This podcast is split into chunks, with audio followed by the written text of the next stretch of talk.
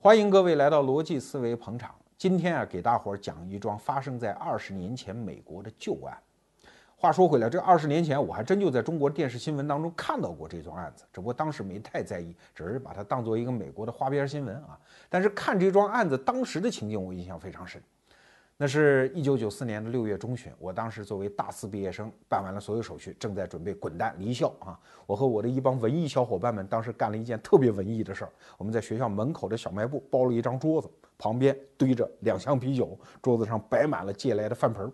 所有经过路过手提行李的同学，不管哪个系的，只要稍有面熟，立即请过来，来兄弟喝一碗，因为喝完了这一碗酒，也许这一生就不再有缘相见了。如果是比较熟的同学，哎呀，相拥而泣，聚一把热泪，因为多情最是伤离别嘛，对吧？哎，就是一边驻守在小卖部送同学，一边小卖部门口有一个破旧的电视机，歪歪斜斜，黑白的，上面还长着那样的天线哈。我就在那个场景里看了这则新闻。当时是美国的洛杉矶警察在高速公路上追捕美国的大明星辛普森啊。辛普森的车在前面开，警察的车在后面追，空中是电视台的直升飞机在直播整个场景。据说当时美国有一亿人看了这一则现场直播。我作为当时中国的一文艺青年啊，也参与了当时这一桩盛况。当时我还在开玩笑，我说：“哎呀，都是舍不得呀！你看，警察舍不得辛普森，我们舍不得同学。”二十年过去了，那些当年拥别的同学，真的好多就二十年没有再见到了。但是二十年前的这则。新闻这个案子，我们却特别有必要今天把它搬出来讲一讲，把这个案子看明白、讲透了，对于我们整个当代中国人在制度层面做很多选择是有重要的参考意义的。好，那现在就让我们把时间切回到将近二十年前，一九九四年，美国洛杉矶六月十三号。有一个人早上起来发现啊，那是一个豪华的富人住宅区，发现隔壁邻居一对男女倒在血泊之中，身中数刀而亡。警察上门一核对身份，这个男的叫戈德曼，是一个餐厅的服务员，哎呀，高富帅，二十多岁，棒小伙啊，白人男青年。女的呢比他大十岁，三十五岁，尼克尔，是一个白富美。那警察再一深度的核对身份，发现不得了。啊，这个尼克尔来头很大，原来他是当时美国著名的大明星辛普森的前妻。那辛普森是谁呀？啊，不要说跟今天的中国人讲，跟现在的美国人讲，估计都不太知道。辛普森在二十年前，那在美国那是炙手可热的大红明星啊，因为他既是一个橄榄球运动员，橄榄球是美国第一运动嘛，啊，又是美国的一电影明星，他演过二十多部电影啊，黑人大高个又帅。然后，哎，又平时很会说俏皮话，所以很多美国人很喜欢他，大明星。呃，相当于中国的谁呢？我想了半天啊，大概是田亮这个角色 啊。这个给田亮抱歉啊，借你大名一用。哎，你既是运动明星，现在又参加节目又火了嘛啊？我们拿田亮举个例子啊，再次向田亮抱歉。这位美国的田亮啊，大明星辛普森，他的前妻尼克尔倒在了血泊之中。警察再一核对，哎，发现不对。这个尼克尔，他作为辛普森的前妻，和辛普森有恩怨，两个人有瓜葛，有纠结啊，曾经被家暴过啊，辛普森打过他，而且俩人离婚之后还发生过纠缠。那警察自然就怀疑嘛，所以就派了一个小分队跑到辛普森的府上，住的也不远，然后就敲门，辛普森不在家。但是后来警察是不承认的，说这是去搜查，因为没有搜查令嘛。警察说我们不是怀疑他。我们就是当时觉得，你看你前妻被杀了，那也有可能你有生命安全危险，对吧？尤其你们俩的孩子在辛普森这儿被抚养，那也可能有生命危险。那所以我们上门是去保护你的啊。结果辛普森不在家，怎么保护嘞？那就溜门撬锁翻墙啊，进了他的院子去保护他。一进门保护，发现几个证据。首先，一部车，辛普森的车，车上有血迹，血是谁的？就是这个死者戈德曼和尼克尔的。然后在院子里还找到两样东西，一个是一只手套，另外一只是在杀人现场有血。哎，这儿也是一只手套，上面也有血，血也是这个戈德曼和尼克尔的。然后还找到一只袜子啊，上面也有血。啊，这基本上你看这个怀疑你是警察，你会怎么想，对吧？后来把辛普森逮着之后，发现辛普森手上有刀伤啊，果然在案发现场又找到了辛普森的血迹。啊，两头都对上了。这就发生了几天之后，六月十七号，刚才我们描述的那个视频里的场景，辛普森开着一白色的福特车在前面慢慢的跑，警察开着车在后面追。那为啥大家不是说像警匪片那样上去把他摁住就算了？因为辛普森手里有枪，警察担心他自杀或者伤其他的人啊，哎，最好又是大名人嘛，全国瞩目嘛，最好不要闹出事儿来。就在我们看到的这段视频后面，辛普森就开着他的车就下了高速路，然后回到自己家，进门之后喝了一杯橘子汁儿，然后出来束手就擒，被逮捕归案。我不知道听了这么多你会怎么想啊？当时美国人和你想的一样，那铁板钉钉就是他干的呀。有没有口供其实已经不重要了。你看，所有证据链，而且是关键证据，全部已经锁死，你还有什么可辩解的？这百口莫辩，板上钉钉的一桩铁案。但是稍有现代法律常识人都知道，只要未经法律判决，甭管有多大嫌疑，旁边的人再认为这已经是铁案如山。这个人都只能叫犯罪嫌疑人，对吧？这经过多少年中国的新闻部门的宣传，大家也大概知道这个概念。没错，由此就展开了辛普森杀妻案所谓世纪大审判。这个案子，今天我们讲的这个案子，不光对中国人理解什么是现代司法有意义，即使在美国司法史上，可能也是空前绝后的案子。我相信，再过多少年，美国司法史写。什么案子能够解释美国的司法制度？可能这个案子也是当仁不让之选。好了，那我们就来解释一下什么是美国的法庭啊。中国的法庭大家见得多了，电视上那些囚犯囚手垢面，穿着囚衣，剃个劳改头，背后写着某地第几看守所，在法警的押解下接受法庭人民和法律的审判，对吧？美国法庭就不是这样，因为。任何人甭管受到多大的嫌疑，只要法庭没有最终判他有罪，他这个时候只是一个嫌疑人，所以他可以穿的西装笔挺啊。平时即使他不是这样的人，那一天一定要买一身好西装穿上，为了给大家留个好印象吗？因为这个法庭是一个公平的比赛，平等的比赛，控辩双方在法庭上就像踢球一样玩一把，最后谁赢谁输由法庭来最后判断。在此之前，这个人是自由人。而且法庭要鲜艳的先倾向于认定他无罪，这叫无罪推定，对吧？很多人懂法律的人都知道这个。好，那在这个比赛的场地上，大家都扮演什么角色呢？我们先看这法官啊，法官和中国的法官不一样，他不负责判断，他只负责吹哨，特别像足球场上的那个裁判啊。我们在电影和电视剧里看得多了，律师正在问证人一个问题，检察官说反对，这个问题和本案无关。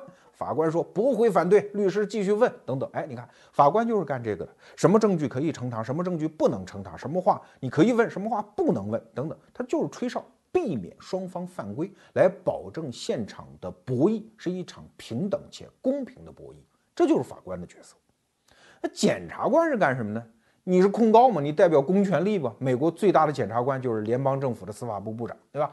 那辛普森案的检察官就是洛杉矶地方检察官，是一个女的，叫克拉克，当时也是功勋卓著，是一个著名的检察官。检察官的任务非常重，因为谁主张谁举证啊？你说辛普森杀了老婆前妻，那你就要拿出证据，所以检察官要搜集证据。当然，证据主要是由这个警察来提供啊，检察官。他的真正的职业技巧还有很多，比方说哈，我到底是控这个辛普森一级谋杀还是二级谋杀？这是两个不同的罪名。一级谋杀很可能被判死刑、终身监禁或者不准保释，二级谋杀刑期就非常短。这两者之间啥区别呢？一级谋杀是指那种特别有预谋的，就是平时我们看福尔摩斯断案那些案子啊，就处心积虑要制造一现场把你弄死，这种谋杀叫一级谋杀。二级谋杀呢是现场起义，比如说俩人一言不合打架斗殴，把对方捅死了啊。比如前几年中国那药家鑫杀人案，不要看那个现场非常残忍，但是如果说起来，那还是叫二级谋杀，因为他是激情杀人嘛。当时不有这么一个词儿吗？啊，当然我们不是说这两种司法制度谁优谁劣啊。就是在美国的司法制度当中，一级谋杀、二级谋杀结果是不一样。哎，这个时候你检察官就要判断，我控他什么罪名呢？如果我要控他是一级谋杀，那你不仅要证明他杀人，而且要证明他是预谋杀人。我老天，这个预谋这个事儿，你得证明别人有这个想法，这个证明难度高得多啊。但如果你要控他是二级谋杀呢？他可能坐几年牢就又逍遥法外了，所以检察官又于心不忍，咽不下这口鸟气啊，所以检察官这时候要判断，最后，洛杉矶地方检察官克拉克女士最后决定诉他两项一级谋杀，因为觉得太铁板钉钉了，铁证如山了。哎，其实还有一个技巧，就是你要不要求法庭判辛普森死刑？最后，这克拉克做了一个非常聪明的判断，不要求。为啥？因为后面我们要讲到，美国法庭最终判案的人是陪审团。如果我要求死刑，就是只要罪名成立，辛普森就得判死刑，那陪审团的人会怎么想？哦，我这个手印摁下去，我这个表决这一票投下去，哎，我就杀了一个人呢。所以这个心理压力会变得非常大。所以克拉克为了得到这个案子本身的正义，他说：“那我就不要求死刑。”所以你看，这些法律上的分寸、火候的把握，都需要检察官来做。所以检察官这个活并不好干啊。再看他的对面，这叫律师。当时辛普森几乎是倾尽家财，请了全美最豪华，当时称之为叫“梦之队”啊，最豪华的一个律师团。你不要看律师很难干，但其实律师啊，在法庭上是有巨大的优势的，就是他没必要证明说辛普森没杀人，那他不需要证明这，他需只需要针对检察官排开的所有证据证据链，他也没必要针对所有的证据进行反驳，他只需要针对关键证据说这个东西我怀疑是不是有别的可能呢？这叫合理怀疑，他只需要提出合理怀疑，让陪审团。对这个案子觉得，嗯，证据好像有问题哦，就够了啊！这就是律师干的事儿。虽然他们挣的钱很多，干的事也很难，但是他在法庭上其实是有优势的。刚才我反复提到一个词儿，叫陪审团。对，美国法庭上陪审团才是真正的主角嘞！你不要看他平时位置不重要，在法官的一侧靠墙根坐一排，平时也不说话。但是真的到判案的时候，是陪审团才能决定这个犯人有罪没罪，罪名成立还是不成立。虽然判几年这种量刑问题由法官来定，但是是把这个犯人马上放了，还是让他去坐牢，这个陪审团说了算。要知道，在人类现在的全世界的法律体系里，像美国人这么用陪审团的也独此一家。虽然其他国家也有陪审团，但都不像美国这么干啊！美国的陪审团制度可以说是一朵奇葩。它奇在哪儿呢？大概有这么几个方面啊，真的是奇特。第一条，陪审团是由普通人构成的。啥叫普通人呢？就是路人甲、路人乙。选陪审团怎么选？打开这个州的电话本，随便挑；打开选民名单，随便选，跟在法庭门口随便拉街上的人是一样一样的啊。那这种普通的结果就会导致会有大量的人，他没有什么知识，没什么文化，没有能力去对这么复杂的案件做判断。但是就是这样的普通人，在无数重大的案件当中一言而决人生死。所以你想想看，如果你是一个罪犯，你到了美国法庭上看，我 那边就坐着那一堆大叔大婶儿啊，好像也没什么文化，就他们来决我生死，你会不会觉得这个制度很奇葩呀？哎，美国人就这么干，而且一干就是几百年。这个制度第二项奇特就是，他在选择陪审团的是一个极其繁文缛节的过程。就像辛普森案啊，选陪审团选了四个多月。你比方说哈，像律师啊、医生啊、议员这些职业背景的人，因为你可能职业背景导致偏见哦，这种人在美国是不能当陪审团的。那到了具体案子当中，所有候选的陪审团人要填一张长长的大表。这个表里面的问题就是用于判断你可不可能产生偏见。比如说这个案子当中有一个女士啊，她曾经被老公打过，被家庭暴力过，那法庭就给他排除掉，因为你很可能到了法庭上看辛普森，嗯，打他老婆，你坏人啊，这种陪审团产生偏见，不要。还比如说，有的人曾经追过星，找明星签过名，不管这人是不是辛普森，你这有着心理基础啊。没准你到法庭上一看，辛普森，辛普森啊，那完了，你不可能保证公正，对吧？那这种人也排除掉。所以到最后剩下四百零四个控辩双方还要再选一轮，控辩双方剔除陪审团团员，不需要什么理由，就看你不顺眼，觉得你这人长相，你可能有种族情绪吧，就排除掉啊。所以最后留下的人什么人？就是控辩双方都认可的人。在本案当中，最后留下二十四个人，十二个人是正式陪审团团员，十二个人是候补陪审团团员。这里还插个小插曲啊，美国的司法制度是这样：如果陪审团团员在中途庭审过程当中，比如一方觉得嗯你怎么有倾向呢，把你给剃掉，那就有候补的来候补。可是如果所有的候补都用完了，陪审团团员不够十二个人怎么办？哎，很简单，本次审理失败，重来啊，整体重来。所以辛普森案审到最后，你知道候补的人还剩俩，只剩俩，所以只要再走仨人，整个前面白忙，重来。哎，这就是陪审团这么严格的筛选制度。那第三个奇特之处就是，陪审团他在案子审理过程当中是不能回家的啊。当然，其他案子是可以回家，但是像辛普森案这么舆论关注，对吧？法庭就担心啊，你这一回家看电视，再有一些好事之徒来跟你讲叨逼叨，街坊邻居在一讨论案情，那还审个屁呢？你就听你街坊邻居的呗。所以在本案当中，陪审团团员一直被隔离了九个月之久。据说到街上人买一包零食儿，那法警都得陪着，确保没有人跟你说任何话。就是你的信息得到关于此案的所有信息，只能由法庭给你看到的这些，你不能读报，不能看电视，不能接受新闻媒体关于此案的任何报道的影响。所以基本上是九个月在隔离状态当中对此案进行判断。所以你想这个制度有多奇葩呀？好了，甭管怎么着，经过四个多月的艰难遴选，本案辛普森杀妻案的陪审团终于成立了。那么，精彩的法庭控辩双方的游戏就这么开始了。辛普森杀妻案就这样被端到了法庭上，法庭成立了，陪审团也成立了。啊，在这儿我干脆做个剧透吧，也就不端着了啊。反正这个案情结果大家都知道。经过九个月马拉松式的审讯，最后陪审团一致裁定辛普森杀妻案罪名。不成立，这兄弟被当场释放掉了。哎，你可能会说不对吧？根据你刚才讲的案情，这孙子铁板钉钉就是他干的呀，证据如此确凿，最后为什么会放掉嘞？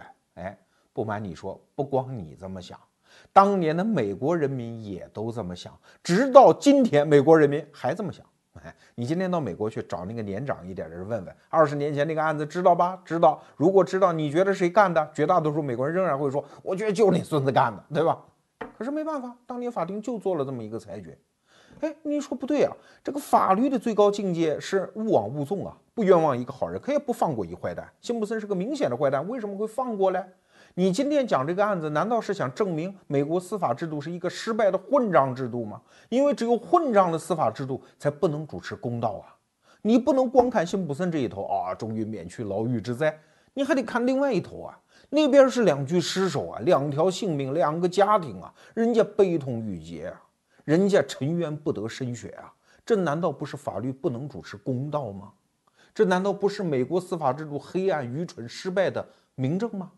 哎，你先别慌激动，我们回到法庭现场，看看双方是怎么对攻的，你再对美国司法制度下一个最后的判断啊。好，那我们回到法庭现场，法庭其实就是一局棋了。双方对攻嘛，你一手我一手，就这么下，看谁的棋力高。那首先执黑先行的是检察官，就是控方。控方先下了一招非常漂亮的棋啊，就是通过一些内部人士把案情有节制的泄露给新闻界。舆论界嘛，对辛普森这样的大明星的案子当然求之不得了，谁泄露给他们一点信息，那都非常高兴。于是坊间一度充满了对辛普森案件的。案情的各种详细报道，啊，而且这种报道的消息源都注明什么啊？呃，不愿意透露姓名的接近消息源的人士声明等等等等等等。那请问检方为什么要做这样的大规模泄露？很简单，第一，辛普森是个名人，我一定要在舆论上形成声势，搬过来这个印象，不要让老百姓觉得这还是一个人畜无害的家伙，他就有可能是个恶魔。你们先别慌同情他。第二，要知道干这一招是在陪审团没有成立之前，陪审团成立之后，陪审团的信息就隔绝了。所以检方赶在陪审团还没有被隔离的时候，先在民间舆论形成这么一个声势，让所有的陪审团团员都带着这么一个先入之见进入法庭。哎，那检方的胜算不就高得多吗？所以这一招算是妙棋，这一局棋检方完胜。双方法庭对攻的第二局的焦点是大陪审团要不要解散？哎，咋又冒出一新名词儿？大陪审团？对，刚才我们讲的所有陪审团都是指的小陪审团，是在法庭庭审环节才用得着的。而在此之前，美国法律规定，所有重要的刑事案件还要有一个预审环节，这就是由一个人数更多，也是由普通人构成的大陪审团来审的预审。啥叫预审呢？就是检查一下检察官手里的证据，看你够不够分量去起诉人家。那为啥要有这环节呢？因为美国法律要保护普通公民的权利，防止他们被公权力迫害。你想啊，公权力那家伙使的是纳税人的钱，家大业大，财雄势粗。我要想迫害你一个普通公民，哎，你以为我还真把你弄牢里去？没必要嘛，我天天告你就行了，随便捕风捉影，无事生非，找一些证据，今儿告你一下，没告你一下，你就在法院上班嘞，你还有钱挣别的钱，没有时间嘛，对吧？这也是一种迫害，所以美国宪法就规定一定要有这么一个预审，所以大陪审团制度本质上是为了保护被告人权益的。可是咱们这个案子的被告人。这个辛普森和他的律师团，那真叫给脸不要脸啊！坚决要求解散大陪审团，由法官进行预审。要知道，这一招是一招险棋，因为对他们来说，有一弊也有一例。这个弊是啥呢？要知道，大陪审团在面对检察官审这个证据的时候，就是他们之间的一个黑箱，舆论也不参与，辩方律师也不参与，最后告诉你一个结果就完了。可是改成法官预审。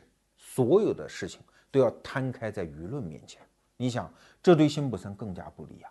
因为摊开来的证据都是检察官认为你辛普森有罪的证据嘛，所以舆论知道了这些证据会更加恶化对你的印象，所以辛普森的舆论环境进一步恶化，这是一弊。那为什么说还有一利呢？你想，法官预审呢，所以我辩方律师团我也能参加。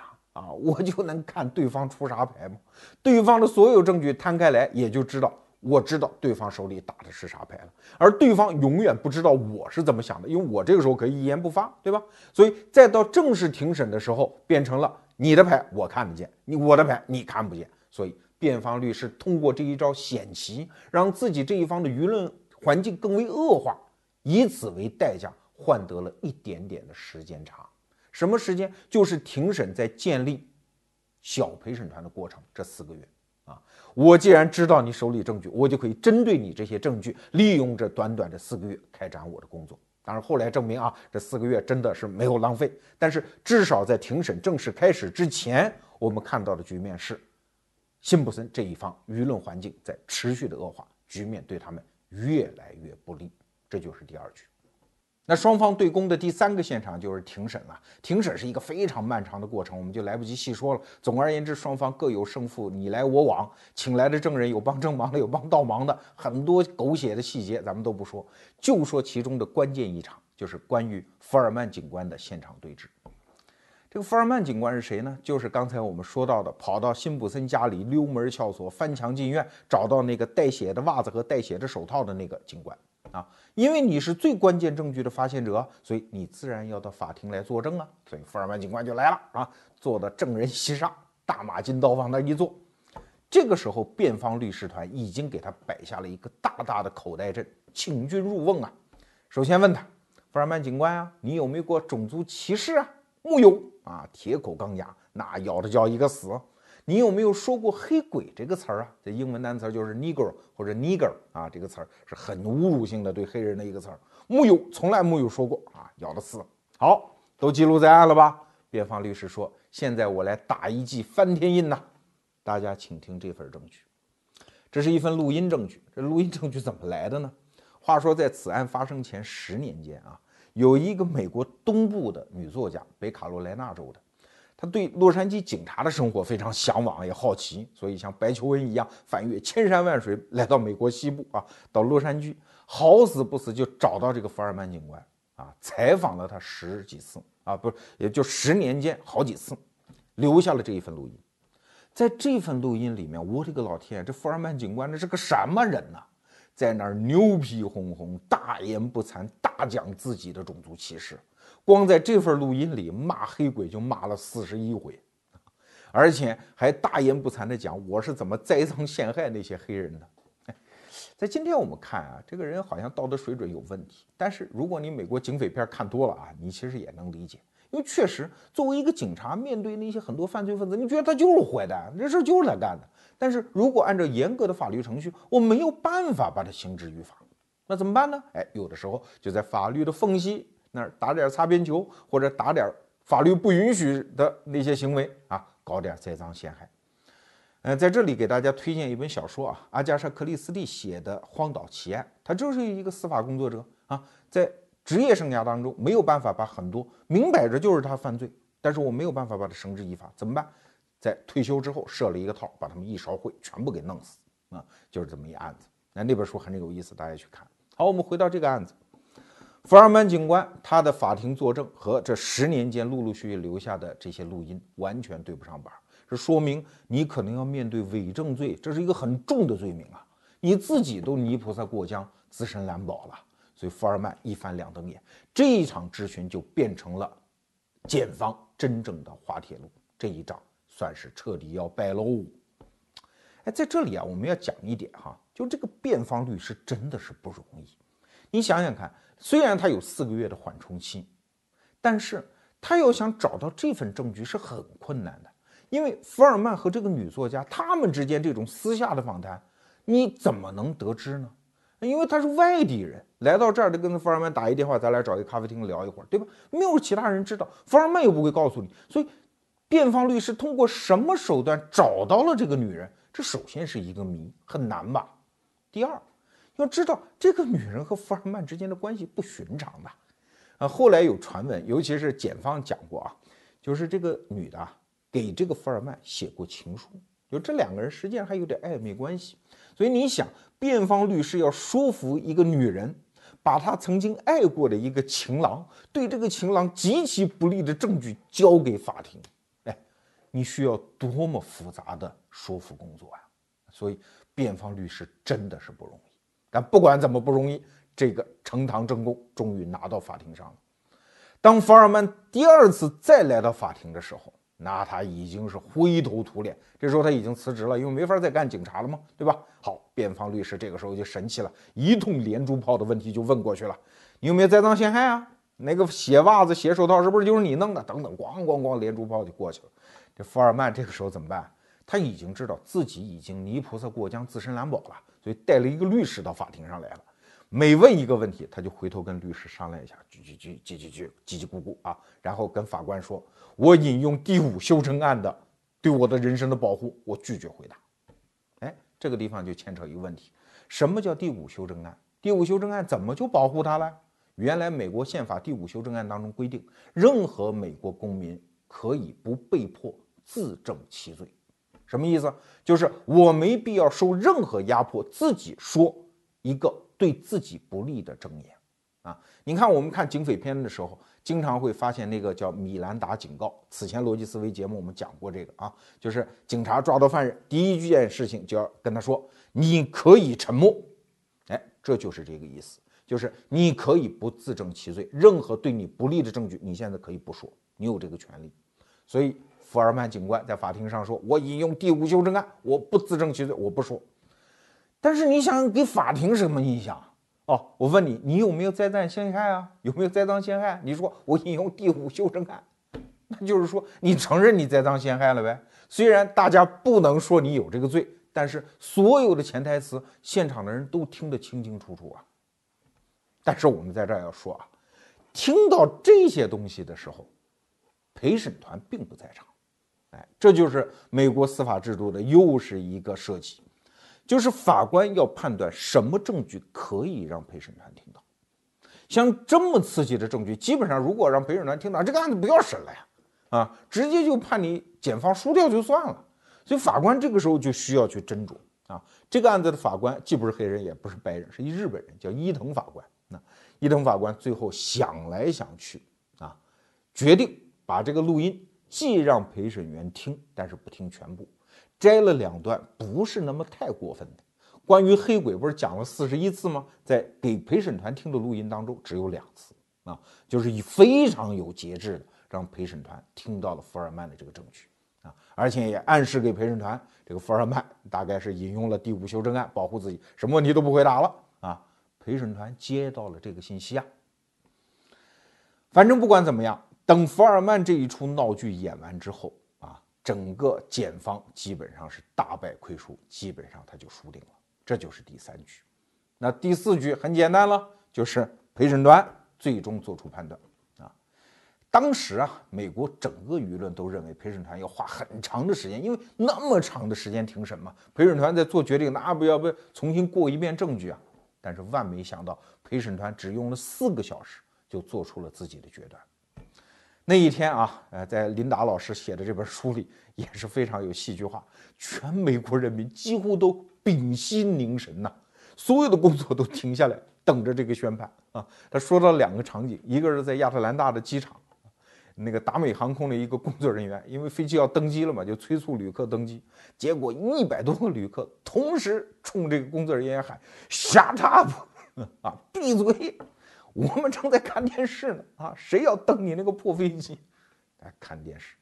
纽交所的所有的那个交易几乎都停止了啊，虽然还在进行交易，但几乎没有交易量。啊，直到纽交所的那个电子公告牌上打出啊，这个案件审判的结果是什么的时候啊，交易才恢复。所以当时美国上到联邦的所有政府机构，下到民间的每一个老百姓，基本上都停下手中的工作去看这个审判结果。结果就是这样，虽然法官已经反复告诫陪审团。说你们不可以受你们对双方律师和检察官印象的影响，你们只可以根据我让你们看到的证据形成你们自己的判断，等等等等，做了一堆警告。但是四个小时之后，陪审团拿到法庭上那个信封，打开一看，一念，说辛普森杀妻案罪名不成立。哎，在这我们还要补一条啊，就是只要这个宣布完了，辛普森就可以回家了，而且他是永远的安全了。这是美国法律一个特别重要的制度安排，就是一事不再理，或者说一事不再审，就是只要关于这个事件，你在这个法庭上审完了，陪审团放你回家了，不管以后发生什么样的事情，比如说发现新的证据，比如说证明就是你杀的，甚至你自己就承认了，没关系，国家法庭再也不能就这件事情对你这进行追诉，这叫一事不再审。而事实上，这件事情后来就发生啊。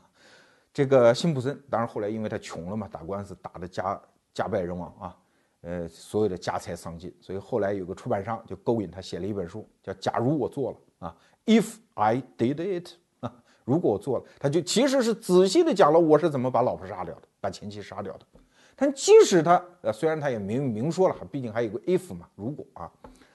即使他已经明白的暗示给美国人民，这事儿就是我干的，但是他也没事儿啊。法庭永远的放过了他。哎，你觉得很奇怪，那为什么要放过一个坏人呢？这也是美国法律的一个精神，因为不能让公权力反复的纠缠一个公民，因为公民面对公权力他是弱小的，为了保护弱小的公民，就必须做出这样的一个似乎不近情理的规定。好了，这个案子基本就说完了。那么我们做一个假设，假设陪审团这个时候说辛普森杀妻罪名成立，那辛普森是不是就死定了呢？嘿嘿，也未必。辛普森杀妻案说到这儿也就告一段落了，但是有两个小问题值得我们继续探讨一下。第一个问题是我们作为一个假设啊，假设当年的陪审团送交法庭的最终结论是辛普森杀妻罪名成立，那请问辛普森是不是就死定了？这辈子就完蛋了？一定要把牢底坐穿了？还真不一定。在辛普森的辩护律师团当中，有一个大律师叫德肖维茨，这个人不仅帮辛普森打赢了这个案子，后来还成为克林顿总统的莱文斯基案的总统的辩护律师啊，这个人很有名。他后来就专门写了一本书，叫《合理的怀疑》。披露了大量辛普森辩护律师团的辩护策略，其中他就写到，其实刚开始律师团对于打赢初审的庭审根本就没啥信心，所以他一开始就已经在准备上诉，在上诉的时候他已经埋下了两只伏兵，第一只伏兵就是针对你福尔曼警官溜门撬锁翻墙进院，请问你这种方式拿到的证据是合法证据吗？你有搜查证吗？没有搜查证，你擅闯民宅，那个证据是合法的吗？而你伊藤法官把这样的证据拿到法庭上，还让陪审团看到，请问这样的程序没有瑕疵吗？这是一条啊。第二条，你福尔曼警官在那份录音带当中骂黑鬼骂了四十一回，可是伊藤法官给陪审团只听到了两回，请问这公平正义吗？仅凭这两条，他就有一定的信心帮辛普森在上诉阶段。扳回一局，所以你看，美国法律对于保护公民的自由和合法权利，其实还是有大量的救济手段。第二个有意思的事情是，这个案子的刑事部分刚刚判决完毕，那边民事案件又开始开庭，同样是由陪审团，虽然不是同一个陪审团啊，也是由陪审团来进行判决，但这个判决和前面的刑事判决完全相反啊。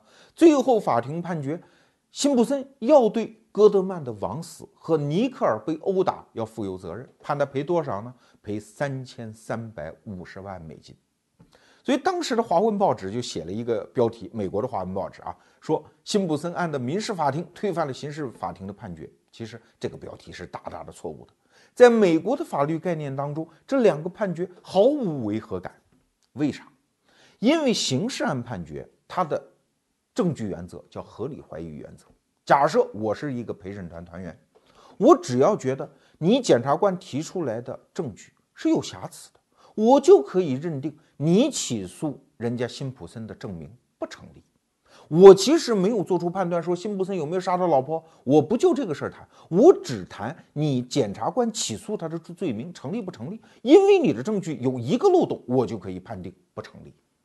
可是民事诉讼就不一样，刑事诉讼是公权力对公民，民事诉讼是公民对公民，所以它的证据原则叫优势证据原则。啊，我作为陪审员，我得看这两边都是公民，谁有理，谁更有理，我就判谁赢。所以这两个案子好像结果不一样，但是它在深层的法理上是完全契合的，是逻辑自洽的。这个话题听到这儿，你可能心中会生出一个想法：哎，那我们中国是不是应该引入一下陪审团制嘞？这个制度多好呀，它保护公民权利是多么的完善呀！哎，今天我想说的重点，恰恰就在这里。我们不要光看人家美国制度好，我们想引入啊。我们且不说这种原生的制度引入中国能不能活，我们就算它引入，我们有没有想到引入这样制度的成本到底有多高？首先，你看纳税人付了多少钱？就在辛普森案这九个月当中，洛杉矶地方法院、地方的财政为这件事情掏出了八百五十万美金，九个月啊。而且这八百五十万美金还是很走运的情况下，我们假设一种情况：如果最后十二个备用的陪审团的候补团员都用完了，那整个案子是要留审的，就是得重新来过啊，八百五十万还得再花一遍。请问这样的成本，我们做好准备要去付了吗？那八百五十万美金可都是纳税人掏的哦。第二条，那要知道每一个参加陪审团的人。都是美国普通公民，可是他参加陪审团浪费的是他个人的私人时间，法庭给他的经济补偿是少得可怜的呀。在美国很多州，往往一天只有几个美金啊，比较富裕的像纽约州，一天给四十多个美金，给的最多的马赛诸塞一天给五十美金。这五十美金对于一个普通美国人来说，一个月充其量一千五百美金呗。你要是在美国生活过，你要知道月收入一千五百美金，也就是仅够糊口啊。对于普通人来说，当然没问题了。但是这里面毕竟还有一些高收入的人呢，他愿意参加陪审团，实际上是付出了个人的巨大的损失来参加这个公民的责任啊。他坐到法庭上坚持下来这么几个月，请问我们中国人如果真有陪审团，你愿意这样陪着法庭耗下去吗？其实我们刚才说的这两条还不是最昂贵的成本，最最昂贵的成本是。就算你金山银海花下去，公家私人都付出了惨痛的代价，但是到最后你凶手不还是没抓着吗？啊，真正的恶棍还是逍遥法外啊！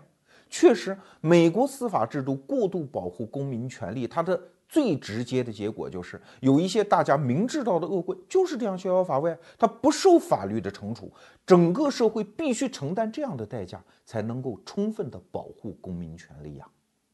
我们很多中国人在说建设法治国家的时候，老是说：“哎呀，法治好，法治好。”好像法治是谁赏给我们的？法治不是这样一个东西。法治必须是全民达成共识，认清楚建设一个法治国家、保障公民权利需要付出多少代价，而且全民达成一个共识，我们愿意支付这样的代价，建设一个法治国才有了它的基本前提。